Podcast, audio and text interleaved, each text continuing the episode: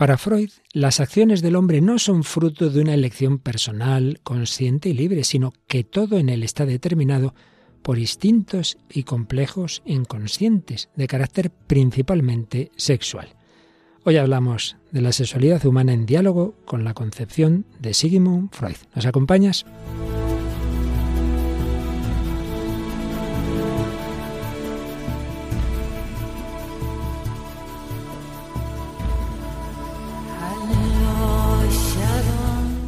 El hombre de hoy y Dios, con el padre Luis Fernando de Prada.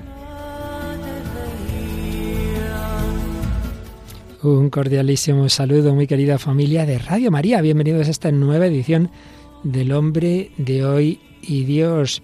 Aquí tenemos, como casi siempre, a Paloma Niño. ¿Qué tal, Paloma? Hola, Padre Luis Fernando. Un saludo, un saludo a todos los oyentes. Encantada de estar de nuevo en el programa. Y te quiero saludar a ti de una manera muy especial porque queremos saludar de una manera súper especial a nuestros oyentes hispanoamericanos porque aquí, dentro de una hora, en otros países será en otro momento, claro está, entramos en el 12 de diciembre, fiesta de Nuestra Señora de Guadalupe. Sí, y es una fiesta muy especial para, para todos, también para nosotros, pero en especial para ellos, también en México, por ejemplo. Pero celebraremos con el Papa Francisco mañana, si Dios quiere, la Santa Misa para América Latina a las 6 de la tarde. La retransmitiremos en Radio María, nos uniremos con el Santo Padre. Hora española, este 12 de diciembre, 6 de la tarde, claro que sí pues a aquellos que podáis, os invitamos a acompañarnos en esta veneración a Santa María de Guadalupe. Pero bueno, ahora vamos a algo pues no tan elevado como la Virgen Guadalupana. Seguimos en este itinerario por las heridas que a todos nos hace el pecado, por esas heridas de los pecados capitales.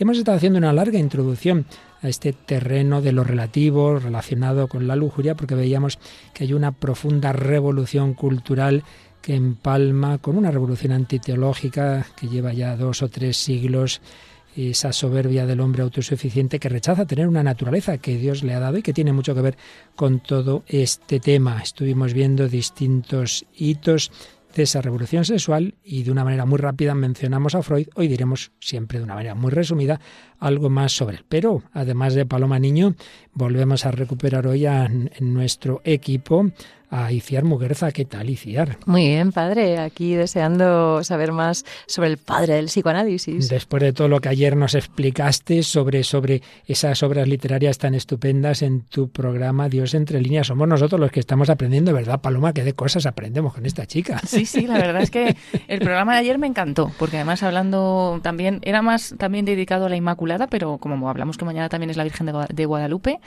a la Virgen, pero en dos mujeres, muy interesante, muy interesante. Bueno, yo es que feliz de estar aquí con vosotros y, bueno, ya con Paloma a los mandos estamos teniendo un, vamos, un pareado maravilloso. Pues si alguien no pudo oír ayer Dios entre líneas, ya sabéis que está en el podcast de Radio María, Dios entre líneas, después del equipo del año pasado, pues en el este año lo lleva Iciar y ahí podéis recuperar ese programa de anoche. Pero hoy, Iciar, nos traes tú también una obra literaria relacionada con todo este tema de la sexualidad Sí, Las vacantes de Eurípides, poeta, dramaturgo y el padre de la tragedia moderna y uno de los autores que más influyó en Freud también.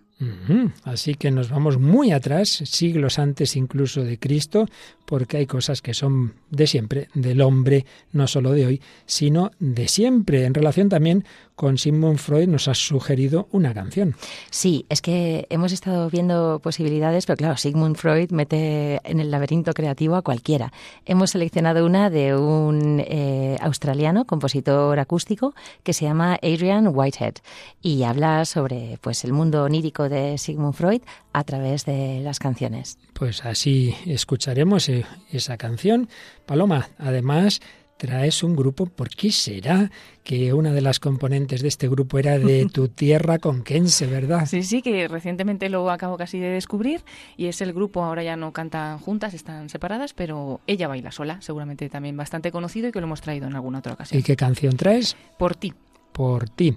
También un grupo de Getafe, ¿verdad? Sí, eh, escucharemos también una canción de La Otra Mejilla, 2000 años de luz. ¿Y qué película tenemos hoy? Aquí todo tiene que ver hoy mucho, ¿verdad? Sí, hoy una película de Woody Allen que se llama Otra Mujer. Y que tiene que ver con el psicoanálisis freudiano. Pues nada, con esto y con algunas pinceladas, obviamente nunca, esto un programa nunca es una tesis doctoral, pero en fin, alguna pinceladilla esperamos que pueda serviros eh, pues vamos a empezar. Pero antes de ello, como siempre, ¿algún comentario en nuestras redes sociales? Sí, hemos hecho, pues eh, hemos rescatado algunos de los comentarios que nos habéis mandado por Facebook y, por ejemplo, Paquita Núñez nos dice, qué labor tan preciosa hacéis a través de este programa y a través de las ondas. Pascual Humberto, saludos desde América, que saludábamos también nosotros antes a todos nuestros oyentes que nos escucháis desde allí. Belén Lamana nos dice, hace falta una gran catequesis de la antropología humana. El hombre desconoce su naturaleza herida y no sabe dominar el gemido de su corazón. Gracias por el programa programa Equipo. Y Mariluz Esquin nos dice, nuestro Señor ya lo advirtió, iríamos a contracorriente. Hoy los cristianos somos los antisistema, siguiendo a Jesucristo. Y lo que no le hemos dicho a Paloma y Ciar es que hemos estado en un retiro donde nos hemos encontrado con una de las personas que nos escribió un correo, ¿verdad? Sí, y le mandamos un abrazo enorme a Álvaro de Humanes, que es profesor de religión y, que, bueno, pues es un seguidor fiel de este programa, ¿verdad? y un futuro voluntario, porque así hace el Señor las cosas. Qué bien, qué bien. Así que ya sabéis que estamos en campaña en Radio María, que necesitamos más voluntarios, que necesitamos una cadena de oraciones y si puede ser un donativo, os lo recuerdo que también, ya a horas no, pero a partir de las 9 de la mañana, en el 91 822 8010, pues se recogen esos donativos, esos ofrecimientos, esos encargos de discos y siempre a cualquier hora, eso sí, a través de internet de nuestra página web que gestiona Paloma. Paloma, ¿nos recuerdas la página? Sí, es www.radiomaria.es, muy fácil de recordar, si no también podemos buscar en cualquier buscador Radio María y nos sale lo primero y ahí nos podemos ir a la parte de arriba a la derecha donde dice donativos y podemos hacer fácilmente nuestra aportación a Radio María pues en este mes. Pues ya lo sabéis. Y vamos adelante con este programa de diálogo con el hombre de hoy, en ese programa de diálogo con la cultura no precisamente muy cristiana, pero bueno, buscando siempre lo que en todo corazón humano está abierto a la verdad, a la bondad, a la belleza, a la felicidad, que en definitiva es Dios.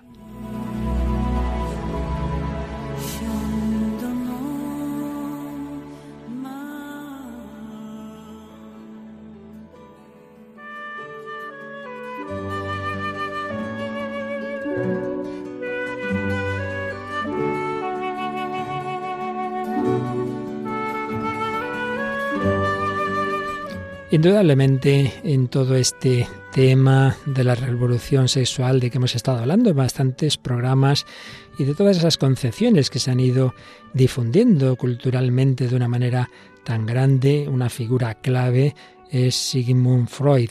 No vamos a negar nadie, evidentemente, sus intuiciones, sus aportaciones, pero hay que decir que bastante menos de lo que muchas veces uno se piensa cuando uno estudia a fondo el tema. Aquí no podemos hacerlo, como es natural, a fondo, solo dos o tres palabritas que nos puedan ayudar un poco. Y antes de entrar en lo que aquí nos está, estamos tratando, que es la concepción de la sexualidad, antes de eso, sí quisiera decir algo que me parece muy importante. ¿Quién se piensa que autores como Freud llegan a sus concepciones materialistas y ateas como consecuencia de sus estudios, como consecuencia de ser médico, como consecuencia de experimentos? Nada más falso.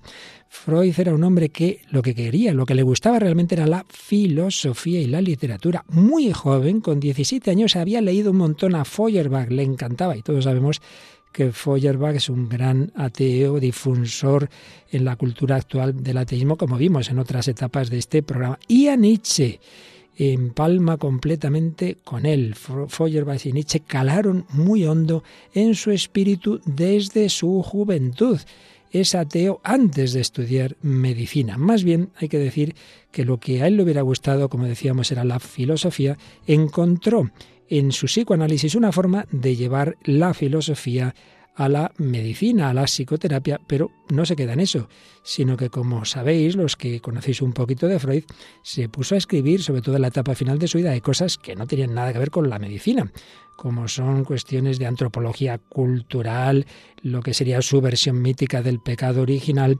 etcétera, etcétera. Y ahí es donde pues para Freud la religión sería una mera ilusión, y no solo la religión, sino cualquier modo de mejorar al hombre, porque también hay que decir otra cosa, así como Nietzsche es nihilista, pero tiene una concepción de alguna manera positiva, porque él cree que se pueden y deben sustituir los valores morales del cristianismo por los valores del superhombre, en cambio, Freud es muy negativo, muy pesimista. Y él viene a decir que, bueno, podemos mejorar un poquito, que el hombre esté un poquito mejor, pero por eso es tan larguísimo el psicoanálisis, porque nunca él cree que el hombre puede llegar a una plenitud, a una felicidad. Lo que Nietzsche llamaría un nihilista pasivo, pues realmente lo era Freud. El ser humano que viene de la nada, va hacia la nada, va hacia la muerte, salimos de lo inorgánico y volvemos a lo inorgánico.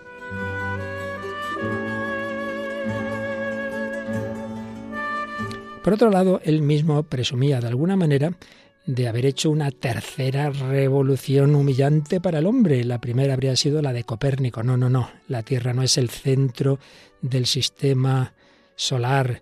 Primera revolución, segunda la de Darwin. El hombre no es el centro de la creación, no, es un animal evolucionado. Y la tercera, que ya sería definitiva, el hombre dice, uy, qué bien, yo soy libre, yo tengo un espíritu, yo decido. No, tampoco, tampoco, no eres libre, estás determinado por una serie de impulsos, de pulsiones, de complejos, no eres consciente de ellos.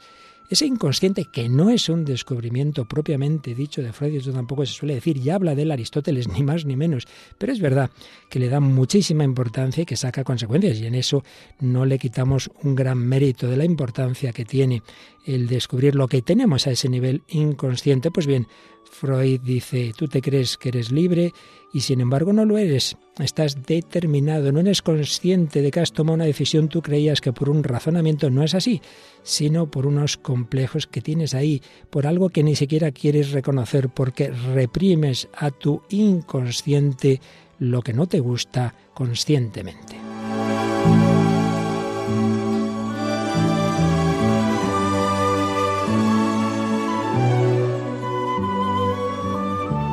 En unos pocos minutos es absolutamente imposible resumir las concepciones de Freud. Sí diremos que bueno, él tiene dos etapas sobre lo que se suelen llamar las tópicas, es decir, eh, digamos cómo está formado, cuál es la estructura del aparato anímico. En una primera etapa él hizo una división entre lo consciente, lo preconsciente y lo inconsciente. Pero la segunda tópica, la segunda concepción, que es la definitiva, Ahí tenemos tres instancias psíquicas fundamentales, el yo, el ello y el superyo o superego. Pues bien, para Freud es fundamental el ello, que más bien habría que decir eso, porque es una palabra que él toma de un autor anterior, un tal George Groddeck, que era también un psicoanalista a su manera, y a su vez, según Freud, Groddeck tomó el concepto de ello o de eso de Nietzsche tenemos ahí ese hilo directo con ese filósofo, con Nietzsche. Pues bien, para Freud el eso, el ello, que es como lo llama, representa la finalidad original del individuo. El individuo inicialmente es un puro ello, un eso, una realidad impersonal. Y es que el pensamiento de Freud es incompatible con cualquier tipo de posición personalista. Uno es un eso, hasta que llega por la influencia de la familia y de la sociedad a hominizarse y a tener un yo, a tener un yo. Pero inicialmente somos un ello, una cosa impersonal. Y en ese ello están esas pulsiones, están los complejos reprimidos, está la herencia arcaica de la humanidad, ahí estaría el complejo de Edipo, que además vendría a tener como un precedente histórico que sería el pecado original tal como lo entiende, por supuesto. El poder del ello, dice, expresa el genuino propósito vital del individuo. Consiste en satisfacer sus necesidades congénitas, unas necesidades representadas psíquicamente por las pulsiones de vida y de muerte, de vida, eros, de muerte, tánatos que propiamente, esto lo he descubierto yo recientemente, no, no lo pone en el nombre Freud, sino un discípulo suyo, pero bueno, eso es lo de menos. Tenemos esas dos pulsiones, esas dos tendencias en lucha en nosotros. Pero siempre tengamos esto presente. lo determinante en el hombre no es lo consciente, no es lo que él libremente cree decidir, sino lo que le viene de ahí abajo, lo que le viene del ello, lo que le viene del eso, podríamos decir así. Lo señala el autor que más estamos siguiendo, un gran conocedor de Freud, el profesor, filósofo y psicólogo Martín Echavarría.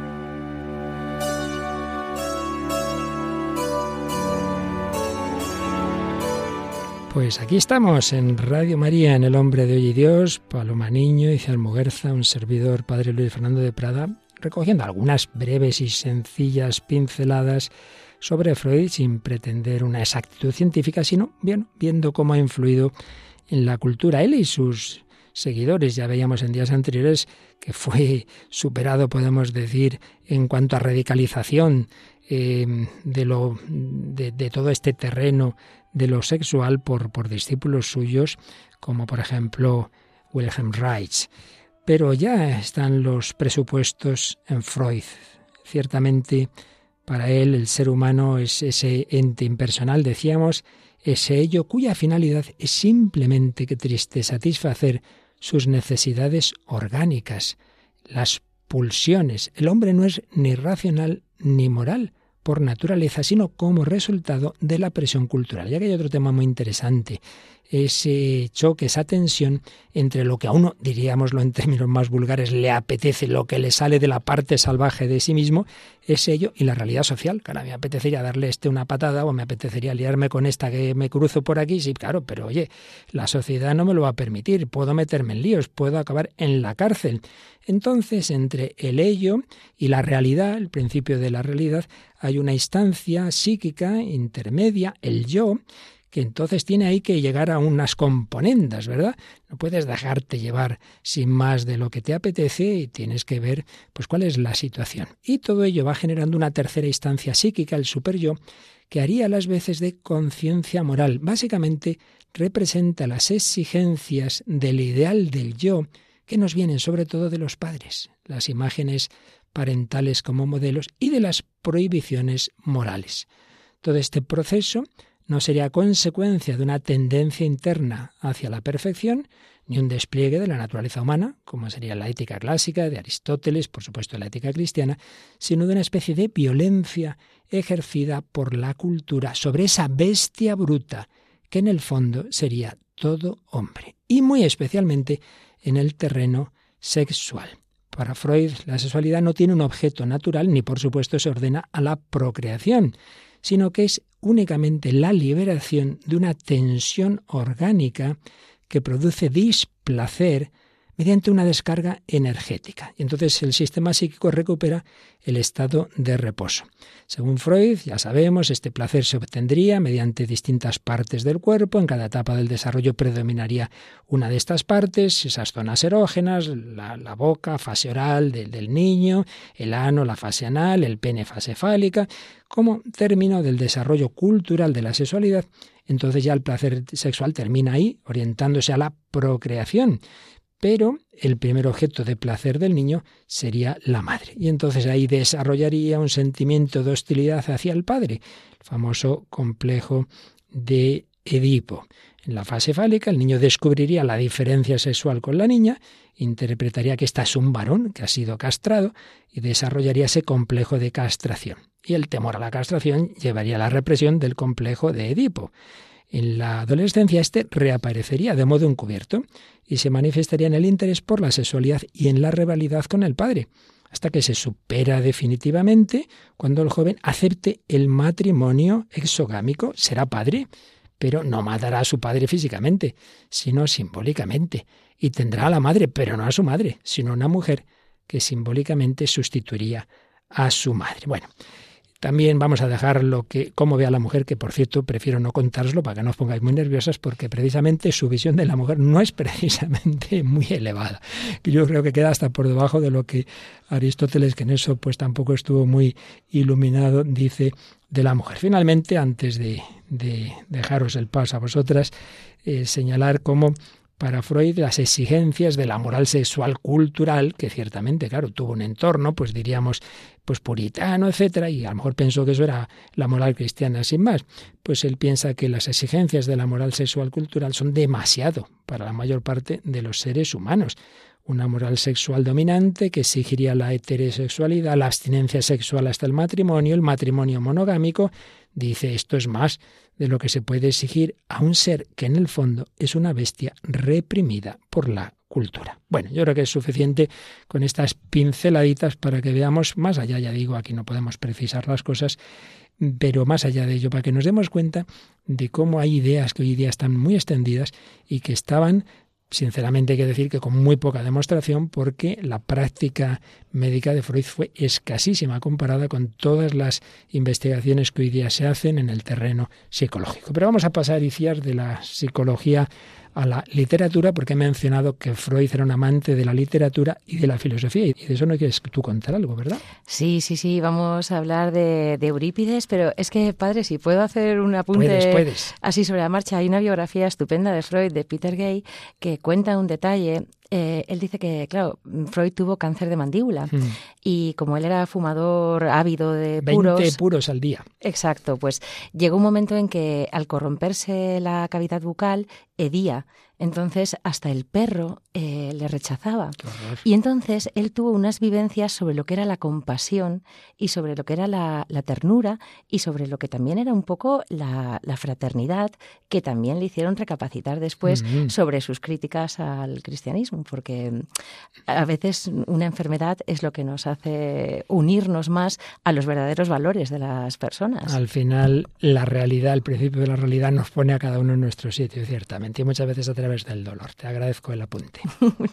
de mil amores. Pues nada, vamos a hablar de Eurípides, porque es que, eh, claro, Freud eh, tenía un imaginario muy basado en la filosofía y en la literatura, pero es que eh, en el caso de la comedia, la tragedia griega, es perfecto porque todo nuestro imaginario se basa también un poco en lo que hemos mamado de diversas fuentes. Al igual que la idea de paraíso, por ejemplo, no existía en la cristiandad hasta que conocieron a los persas, la idea pues de mm, una serie de, dioses olímpicos en los que hay una lucha entre el pudor y el desenfreno, entre lo racional y la irracionalidad, va a ser algo que Freud recoja, pero que a Eurípides también le condicionó, porque este autor que nace pues el día de la batalla de Salamina y que ocupa pues buena parte del siglo V antes de Cristo, era un autor que se había querido centrar en, en el pesimismo, en la tragedia del ser humano infeliz que pues tiene una condición que necesita de alguna forma de redención. Claro, él estaba bastante lejos todavía de Jesucristo porque no tiene esas semillas todavía del verbo activadas, pero sí que hay mm, un rechazo a lo que él va a llamar lo irracional. Eh, pues, por ejemplo, las orgías dionisíacas, em, pues el culto a lo lúbrico, el culto únicamente a la sexualidad, porque el mismo Eurípides había sido copero de, los ritos mistéricos del templo de Apolo. Entonces Apolo era el dios del orden, era el dios de la racionalidad, era pues el dios eh, en el que se apoyaban las buenas costumbres, la moral. Y claro, esta obra es perfecta para ilustrar el tema de Freud y también para ilustrar un poco cuál es eh, ese, ese conflicto en el que todavía seguimos estando hoy entre el vicio y la virtud. Y, como sabes, eh, Nietzsche también tiene esa, ese rechazo de lo apolíneo y en cambio esa exaltación de lo dionisíaco. Exactamente. Es que de hecho Eurípides es un autor que les va a gustar mucho a los cristianos y que incluso en el medievo pues va a haber una, una obra en la que se cogen extractos de Medea y de otros personajes femeninos que hablan de la virtud y la elogian para componer una pequeña obra teatral y poniendo estos pequeños parlamentos en boca de la Virgen María. O sea que es impresionante cómo los cristianos también van a beber de ciertas fuentes griegas como Sócrates o como el mismo Eurípides. Y, vamos a ver también cómo pues em, la destrucción que trae el personaje de Dioniso eh, se parece también un poco a, a esa destrucción que luego va a pasar Orfeo que es el, divino poeta, músico y que hará que, pues tenga que bajar al Hades totalmente despedazado y luego resucite. Es que es muy curioso, a ver si hacemos un tema de estos en Dios entre líneas. Que un programa entero para hablar de, esto, pero ahora dinos Vamos unas por... pinceladitas. Pues nada, eh, Eurípides era un solitario que, pues amante de los libros, estaba ahí recluido en una cueva eh, mirando al mar Adriático y bueno, pues reflexionando sobre mm, cómo el aislamiento del sabio le puede llevar hasta un lugar de mayor elevación. Y bueno, él conocía muy bien las fuentes, conocía al historiador Hesiodo, conocía las teogonías, conocía a todos los poetas líricos y, era un hombre pues de clase pudiente, aunque luego los cómicos cuando quisieron rebajarle decían que era hijo de una verdulera y un buhonero. Y él no, no participó activamente en política, pero sí que siembra su obra de, de política. Y me ha hecho gracia que dijeras que Freud era un poco misógino, porque Eurípides también lo es. A Eurípides le fue infiel su esposa y eso hizo que mm, pintara a las mujeres como seres volubles de caracteres cambiantes. Es que a veces las experiencias que hemos tenido nos, nos mm, condicionan mucho. Y, bueno, pues él vivió su éxito de forma póstuma porque nadie creía que fuera un modelo a imitar hasta que, pues una vez ya fallecido, se estrenó esta obra concreta, la de las vacantes, que él había escrito pues en, en una época en la que estaba pues invitado por eh, el rey de Macedonia a su palacio y es una obra de ancianidad. Y entonces en ella pues habla de esta doble moral de los dioses que por una parte castigan todos los arranques amorosos de los hombres, pero por otra parte ellos mismos en el Olimpo disfrutan de todos los placeres, de todas las libaciones sin ningún tipo de, comedimiento. Entonces hay una frase que dice que eh, no sería justo llamar tristes a los hombres que imitan todo cuanto parece hermoso a los dioses,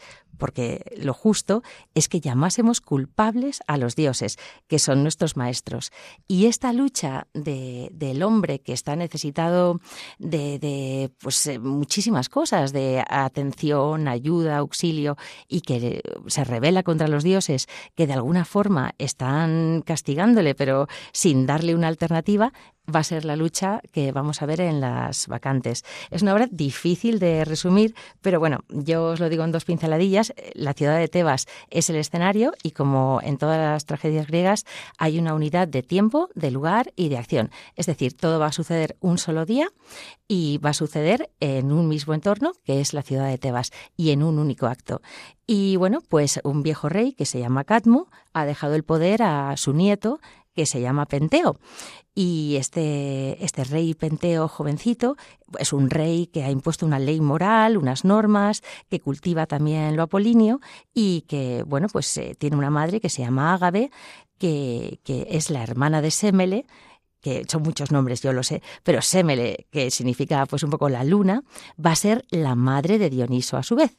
Y Semele ha sido rechazada por las mujeres de Tebas y el dios Dioniso, que es hijo de una mortal, Semele, pero también de Zeus, quiere castigar esta sociedad que ha repudiado a su madre y para ello pues va a vengarse de la ciudad de Tebas. Entonces, pues va con todos sus fastos, con un séquito de vacantes, que son unas ménades, unas mujeres enloquecidas que participan del culto del furor y que se dedican pues a despedazar hombres por el camino, beben vino, participan en orgías y se unen a la divinidad con la absoluta desinhibición de, sus ritos.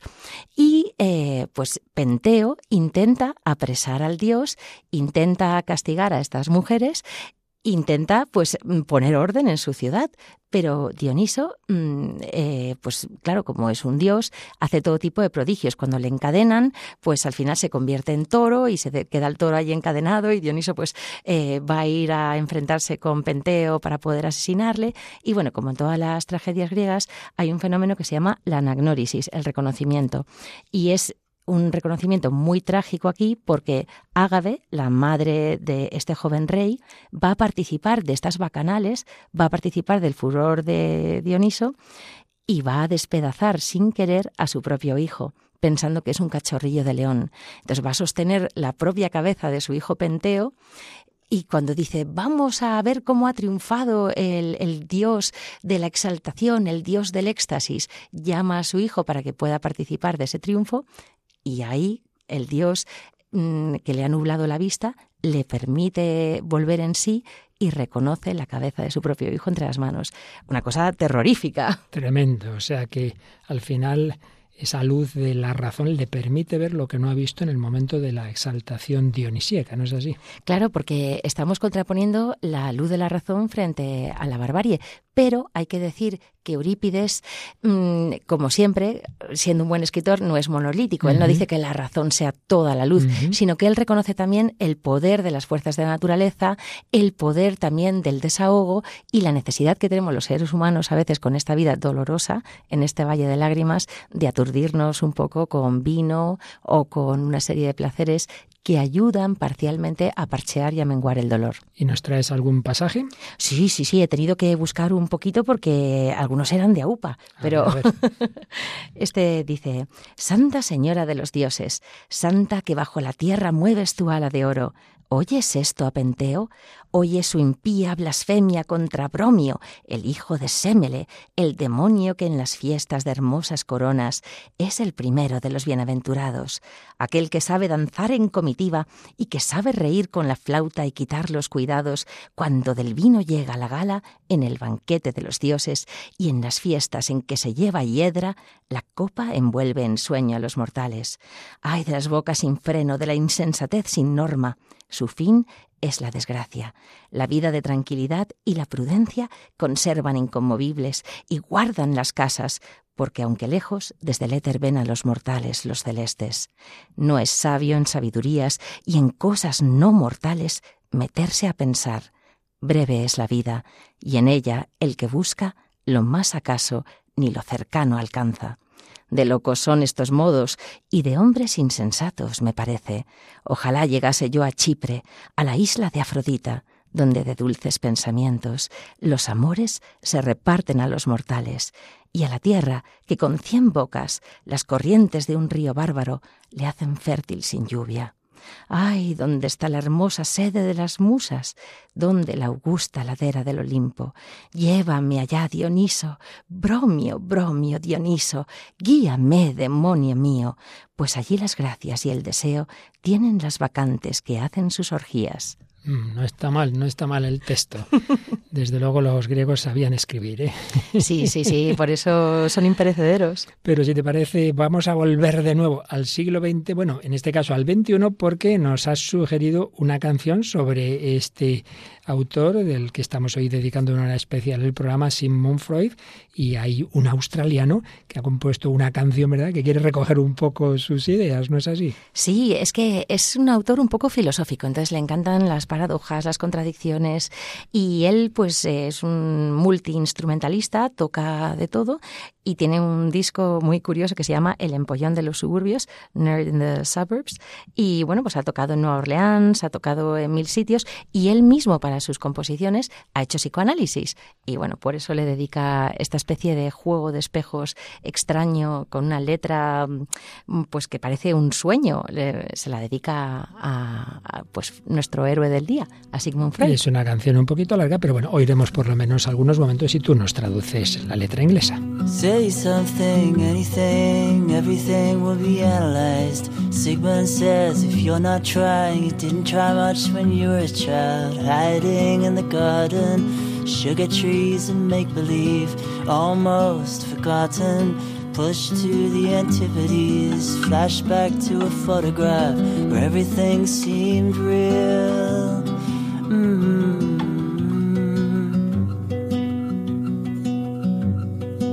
Do something, anything, everything is a compromise. Sigmund says if you're depressed, your mother cried when you were a child, perfectly ordered, but somehow avoiding the elephant in the corner that we don't like to talk about.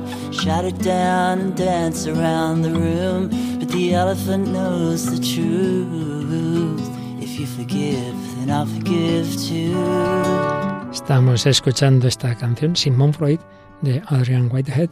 ¿Nos dices algunas de las frases que dice este autor, Iciar, por favor? Sí, dice, say something, di algo, cualquier cosa, todo será puesto a prueba. Sigmund dice que si no lo has intentado, tienes que remontarte a cuando eras un niño, escondido en el jardín, cuando los árboles de algodón de azúcar fingían, casi olvidados, llevarte a las antípodas. Flashback a una fotografía donde todo parece real. Hay que hacer algo, cualquier cosa. Todo es un compromiso. Sigmund dice que si estás deprimido es porque tu madre lloró cuando eras un niño. Tú estabas perfectamente ordenado, pero evitabas de alguna manera pensar en ese elefante en la esquina, en la habitación, del que a nadie le gusta oír hablar. Así que intenta sofocarlo y déjalo bailar y bailar alrededor de la habitación, porque el elefante sabe la verdad. Si tú perdonas, yo también perdonaré.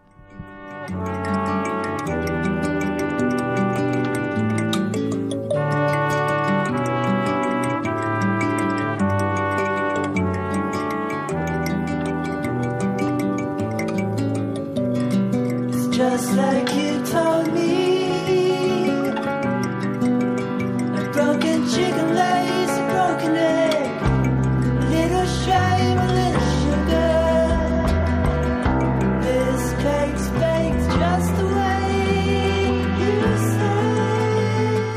Sobre esta canción dedicada a Sigmund Freud, decimos algo más sobre sus teorías y hay algo muy importante, todos hemos oído hablar de esa represión. ¿Qué significaría? No, no se refiere a la represión propiamente de los demás, sino la que nosotros mismos hacemos, porque hay representaciones y complejos cargados de afecto que son reprimidos, es decir, expulsados al inconsciente. ¿Por qué? Porque no son coherentes con nuestra imagen del yo. Fundamentalmente, los motivos de la represión, según Freud, son éticos o estéticos. Es algo inaceptable, choca con mi imagen de perfección moral o con mi sensibilidad estética o con las dos cosas a la vez. Y entonces ahí va, ahí lo voy metiendo en, el, en ese inconsciente donde está el complejo básico, el complejo nuclear, el complejo de Edipo, que sería el primero de los complejos reprimidos. Pero ¿qué pasa? que esas representaciones reprimidas están cargadas energéticamente, tienen una, un sentimiento, tienen un afecto y vuelven a retornar a la conciencia, es el retorno de lo reprimido. Entonces chocan lo consciente y lo inconsciente, se ven necesitados de negociar y llegar a un compromiso, nos explica Martín Echavarría. El compromiso es que algo de lo inconsciente va a pasar a la conciencia, a condición de que sea transformado, disfrazado. Lo malo es que se disfraza de los síntomas neuróticos, que serían una formación sustitutiva de deseos inaceptables reprimidos. El caso típico, lo primero que se estudió a nivel de neurosis fue la parálisis histérica. Pero bueno, están también las obsesiones, las fobias, también otra forma en la que lo reprimido sale a lo consciente son actos fallidos, son por supuesto los sueños, son pérdidas de objetos. Yo que me pierdo muchas cosas, no sé, según Freud, no sé qué, me sacaría de, de, interpretación. En fin, el caso es que mm, la, el psicoanálisis pues buscaría que un momento de relajación en ese diván, la persona pues vaya diciendo sin, sin, reprimir nada lo que le va viniendo a la mente, lo que ha habido en sus sueños, todo aquello que le sirva al psicoanalista para ir tirando del hilo, descubrir qué es lo que está ahí eh, reprimido inconscientemente y se supondría que si eso va saliendo a la conciencia y se va aceptando, se superarían las neurosis. Todo dicho de una manera muy básica, me escucha un super experto y dirá, pero bueno, pero bueno, esto es un programa en unos minutos, intentamos, pero tampoco creo que esté diciendo nada falso, porque me baso sobre todo en autores que conocen muy bien a Sigmund Freud. Pero también es un autor muy freudiano y Fiar, un famosísimo cineasta, eh, que, no, que también, por cierto, es un hombre muy pesimista en sus concepciones vitales, según le he oído a él mismo. Estamos hablando de Woody Allen. ¿Por qué? Sí, bueno, Woody Allen es que tiene tantas cosas dentro. Yo me imagino que una persona que lleva décadas psicoanalizándose ha llegado a todos los recovecos de su personalidad y bueno, pues él tiene esas películas humorísticas, esas películas de tradición hebrea, de yiddish, de esas madres judías que son figuras en el cielo, caras gigantes, llamando a la conciencia a hombres pequeñitos. Luego tiene pues eh, esas cosas como está mal que se diga aquí, pero esa película, por ejemplo, de, todo lo que siempre quiso saber sobre el sexo y nunca se atrevió a preguntar, que hoy en día pues ha quedado ya un poquito desfasada, pero o sea que tiene todo, pero luego también tiene esa complejidad de Match Point o de películas más profundas mm. y esta concretamente que vamos a ver hoy, la de otra mujer, es una película que pertenece un poco a esta etapa seria de Woody Allen. Paloma, ¿nos das los datos básicos técnicos de la película? Sí, pues una película de 1988 dirigida por Woody Allen, está protagonizada por Jenna Rowlands en el papel de una mujer reservada sentimentalmente, ahora nos va a contar más Iciar, y junto a Mia Farrow a diferencia de, otras películas, Woody Allen no interpreta ningún papel, que otras veces sí que, sí que lo hace. Él era el director, ¿no es así? Sí, sí, sí. De todas maneras se le echa de menos ¿eh? cuando no aparece en escena. Pues dinos un par de ideas así clave que nos ayuden a relacionarlo con el tema y oímos un par de cortes también de, la película Iciar. Sí, así por contextualizar, Gina Rowlands eh, interpreta a una profesora de filosofía que está embarcada ya en su segundo matrimonio y está casada con un hombre que se llama Ken, que tiene una hija de un matrimonio previo, al que Gina dice que intenta pues podar, intenta aconsejarla, ser un referente para ella. Y pues es una mujer, el personaje de Marion, el personaje de Gina Rowlands, muy em, pues muy, muy crítico. Ella desde esa atalaya de la universidad pues cree que puede opinar sobre su propio hermano, sobre su padre, sobre su madre, sobre su anterior marido y cree que puede salirse con la suya. De hecho, este segundo marido pues es eh, fruto de un romance que ella tuvo estando este señor casado.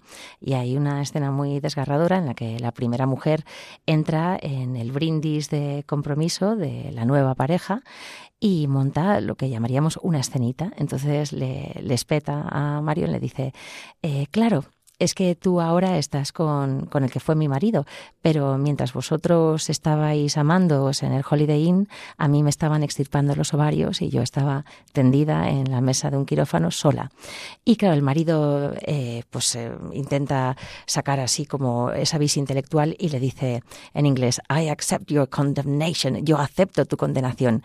Y esta frase es profética porque cuando luego el marido engañe al personaje principal, a la profesora de filosofía, cuando ella le reproche estar emparejado con su mejor amiga, él le dirá exactamente lo mismo. I accept your condemnation. Acepto tu condenación. Entonces, lo que vamos a ver en esta película es un círculo perfecto en el que todo el mundo cree estar por encima del bien y del mal, pero cuando llegan las fisuras y llegan las grietas, entonces, ¿a dónde se recurre? La solución de Woody Allen, como le falta un poquito de amor al Señor. le falta todo al pobre, no tiene ninguna fe. bueno, quizás en el último momento, quizás en el último momento. igual gracias a Radio María lo convertimos y todo. Se sabe. la próxima vez que venga Oviedo hay que ir a verle. Y, bueno, pues eh, Woody Allen recurre a la cultura. Entonces, para Woody Allen, la poesía de Rilke, que pues en el personaje de Marion es un libro de poesía que le ha regalado la madre de ella y que ella pues va a leer cada vez que tiene una crisis, o por ejemplo los cuadros de Klimt. Entonces, hay un cuadro que se llama La Esperanza, que es una mujer embarazada y que puede remitirnos a la Virgen María, que está embarazada de un futuro redentor. Este programa siempre busca las semillas de bien, de verdad, incluso de fe, en donde parece que no, quién sabe, y a lo mejor es así. Bueno, vamos a escuchar un par de cortes o tres, no me acuerdo, unidos, en, tomados de, de esta película y luego nos dices algo a qué se referían exactamente. Empecé a tener inquietantes pensamientos sobre mi vida. Como que había algo en ella que no era real. Estaba llena de engaños ya no sabía quién era yo realmente. Miré a mi marido que estaba a mi lado. Y era como si fuera un, un, extraño. Al encender la luz le desperté y le pedí que me abrazara. Pero antes, por un momento, fue como si se hubiera corrido una cortina y hubiera podido verme a mí misma claramente. Y tuve miedo de lo que vi.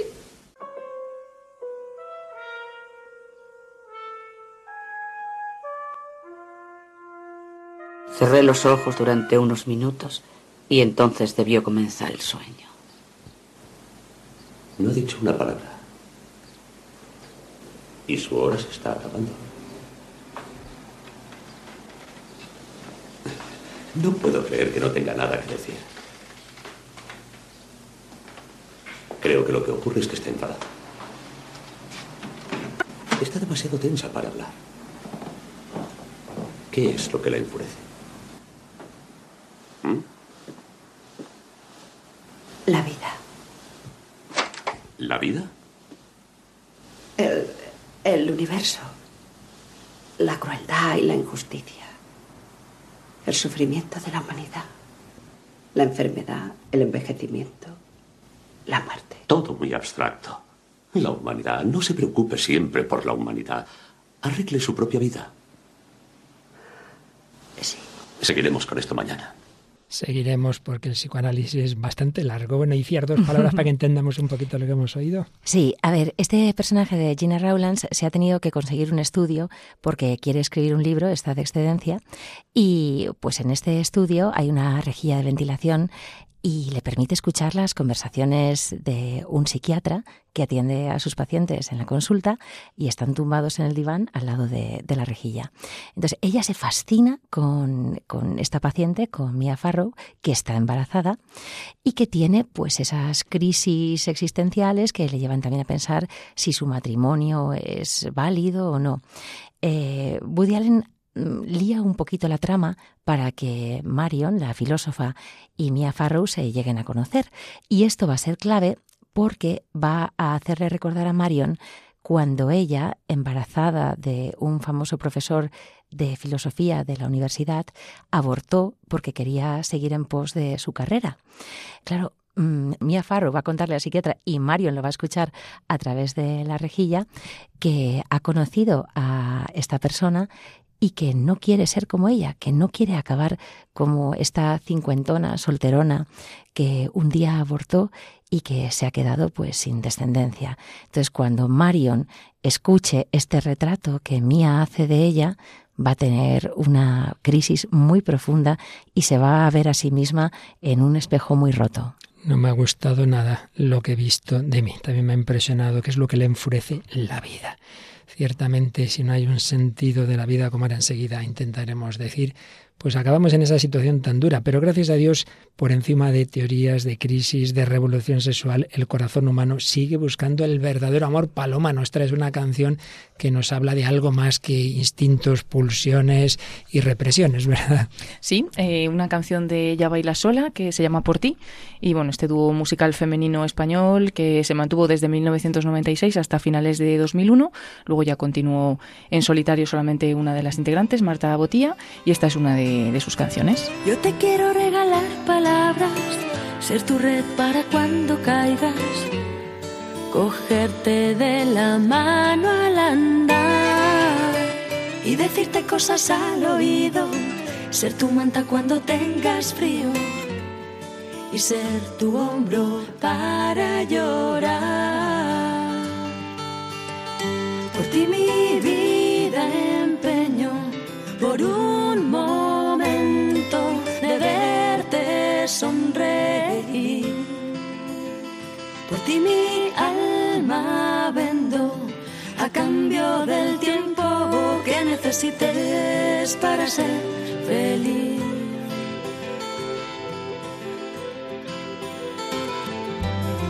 Dejo todo por un beso tuyo. Quiero ser tu espada y tu escudo decirte que te quiero. Quiero ser tus alas y tu cielo, quiero ser el mar y tu velero, el suelo y tus pies para caminar. Por ti mi vida empeño, por un momento de verte sonreír.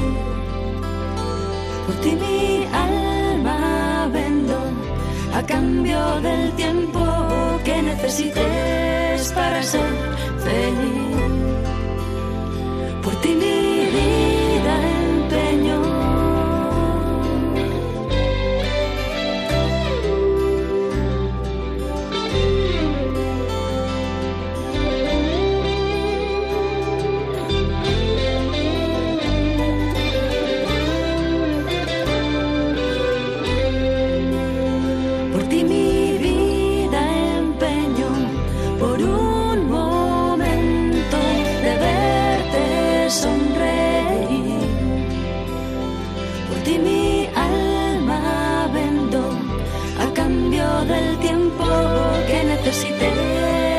ser feliz.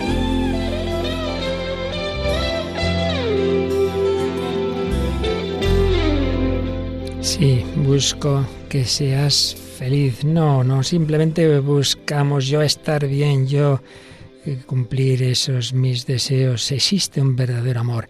Muchos discípulos de Freud se apartaron del maestro, reconociendo, sin duda, nadie lo niega, las aportaciones de un hombre profundo e inteligente, pero a la vez viendo sus grandes límites. Ya se sabe, fueron muchísimas las rupturas y de discípulos predilectos como Jung, como Adler, luego a través de Rudolf Allers, Viktor Frankl, que va, fijaos, pues cómo le va dando la vuelta al que había sido de alguna manera un primer maestro, para Frankel, el hombre tiene un sentido espiritual, es libre y responsable, está condicionado, pero habitualmente no determinado y mucho más importante que la voluntad de placer de Freud o que la voluntad de poder de Adler, es para él la voluntad de sentido, la necesidad de un sentido. Y si para Freud el origen de las neurosis está casi siempre en represiones de lo relacionado con la vida sexual o para Adler en una sobrecompensación errónea del sentido del sentimiento de inferioridad, Muchas veces nos dirá Frank, el problema no es ese, el problema es que no hay un sentido de la vida. Y recuerdo un texto que leí hace tiempo que dice, si es malo y es peligroso, no lo negamos, la represión sin más de la libido, no digamos la represión de la religio. Tengo que decir cuando Frankel habla de religión no necesariamente se refiere a religión en sentido estricto, sino en general un sentido espiritual de la vida, sí, sí. Y el mundo y el hombre de hoy reprime la religión, no la libido. Estamos en un mundo que no hay ninguna represión, en general podemos decir, culturalmente de la libido, y no parece precisamente que hayan desaparecido los problemas ecológicos, sino todo lo contrario. Y más bien una represión del sentido de la vida, del sentido espiritual. Y por supuesto también nos dice Víctor Frankel que el amor no es, como parece deducirse, bueno, creo que está claro de Freud, un subproducto de la sexualidad, una sexualidad sublimada, usando el lenguaje reduccionista del freudismo, sino un fenómeno al menos tan básico y primario como el sexo. En logoterapia, dice Víctor Frankl, el amor no se interpreta como un epifenómeno de los impulsos e instintos sexuales, sino un fenómeno primario. El sexo es una forma de expresar el amor. El sexo se justifica o incluso se santifica en cuanto que es un vehículo del amor, pero solo mientras éste existe. De este modo, el amor no se entiende como un mero efecto secundario del sexo, sino al revés. El sexo se ve como un medio para expresar la experiencia de ese espíritu de unión total y definitivo que se llama amor. Y esto lo escribía un psiquiatra no cristiano, Víctor Frankl. Que veamos que no nos tomemos pues lo que dice nadie, y que no venga de lo alto con la inspiración del cielo como si fuera palabra de Dios. Bueno, pero vamos a terminar con palabra de Dios en tanto en cuanto creemos en alguien que la trajo a la tierra, en el Hijo de Dios hecho hombre, en el Señor Jesús, como le cantan este grupo de Getafe, la otra mejilla. Abrid las puertas de par en par, que va a entrar el Rey de la Gloria. Abrid las puertas de par en par, que va a entrar el Hijo de Dios.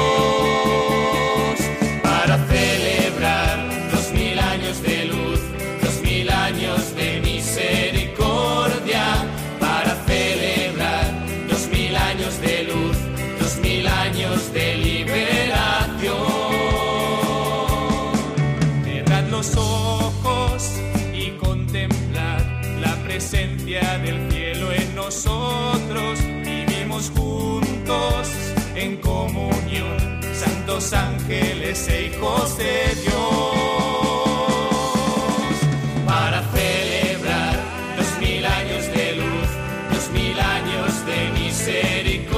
No, no somos bestias, no somos animales, tenemos ese componente, es verdad. Somos hijos de Dios, celebramos la luz que nos ha venido del Hijo Eterno de Dios. Vivamos conforme a esa luz, vivamos conforme a la fe, la esperanza y el verdadero amor que incluye muchas dimensiones ciertamente, pero no hagamos reduccionismos que nos dejan al nivel de los meros animales.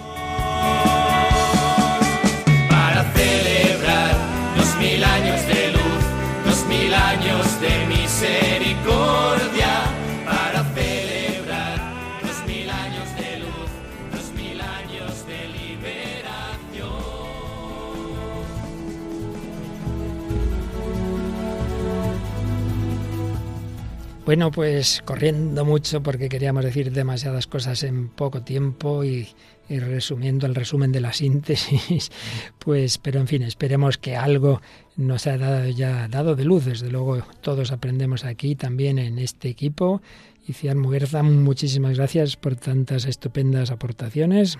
Muchas gracias, padre. Le dejamos a, la- a los oyentes una pregunta. ¿La memoria es algo que se tiene o algo que se ha perdido? Ale, ale, aquí esta chica hace trabajar hasta después del trabajo. Bueno, Paloma Niño, también nosotros les hacemos trabajar porque les pedimos que nos escriban, ¿verdad? Sí, nos pueden escribir al correo el hombre de hoy y dios arroba radiomaria.es o también a través de la página de Facebook buscándola por el mismo nombre del programa, el hombre de hoy y Dios. Y ahora, después de este programa en Radio María España, hay no una sublimación de unos instintos, no, no, no, no. Hay el Espíritu de Dios a través de la belleza musical, música de Dios con el Padre Eusebio Guindano, música que nos recuerda eso, que no somos, y mira que nos gustan aquí los animalitos a todos, pero, pero hay un animal muy especial que tiene un espíritu que se llama ser humano, también la mujer, aunque Freud tenía ahí sus reservas.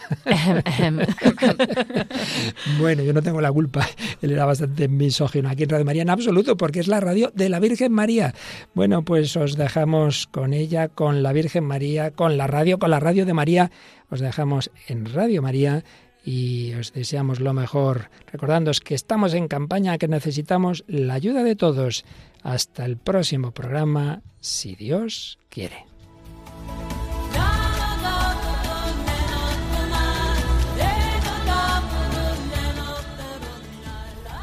Así concluye El hombre de hoy y Dios, un programa dirigido en Radio María por el Padre Luis Fernando de Prada.